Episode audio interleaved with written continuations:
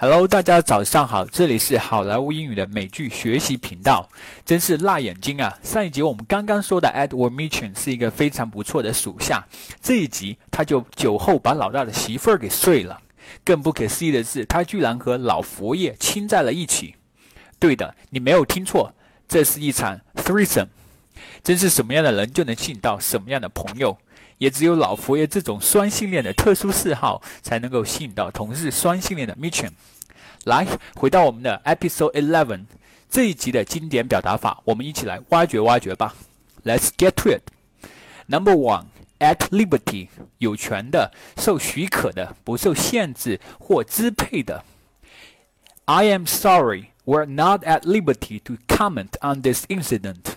非常抱歉，我们无权评论这件事情。Number two, grasp at straws，绝望之中想用任何办法解脱绝望的境地，企图捞救命稻草。言下之意是徒劳的意思。You're grasping at straws if you think you can pass the exam by starting to study the night before。要是你认为在考试前一天的晚上开始念书就能通过考试的话，那你就是想捞救命稻草了。 Number three, throw somebody under the bus. 为了自己的利益而牺牲或背叛别人，将别人推下水。Some commentators accuse Obama of throwing his grandmother under the bus. 一些政治评论员指责奥巴马为了自己的利益牺牲了他祖母。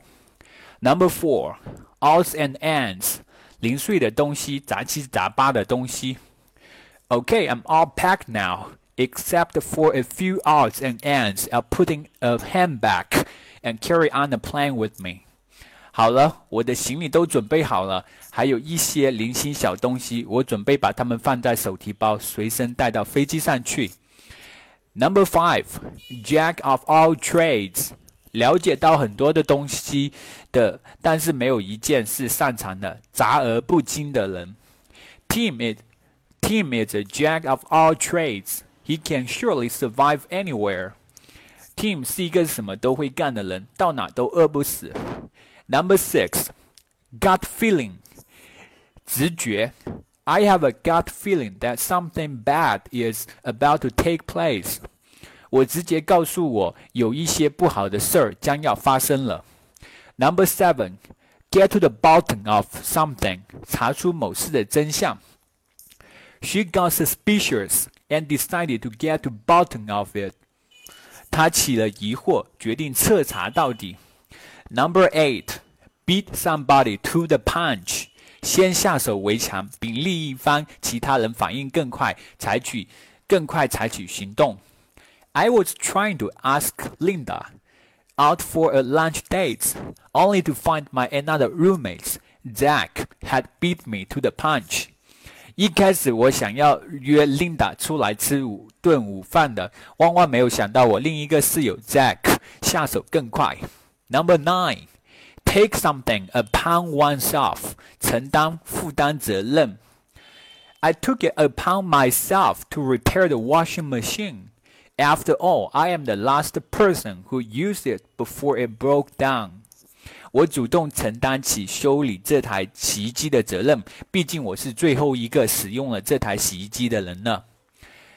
Number ten, give somebody a buzz，给某人打电话。Valentina, give me a buzz tomorrow around seven. Think I'm gonna have a little problem getting up on time. Valentina，明儿早上大概七点给我来个电话，我觉得我可能不能准时起来。好了，今天我们的地道英语学习就到这儿。各位同学，如果你觉得我们的订阅号有帮助，请您长按下方的指纹关注并转发至您的朋友圈，也请您向您的朋友推荐。您的支持是我努力前行的动力。小编将一如既往的坚持原创，努力为大家提供原汁原味的地道英语学习资源。谢谢大家支持，Keep up the good work. It works if you work it.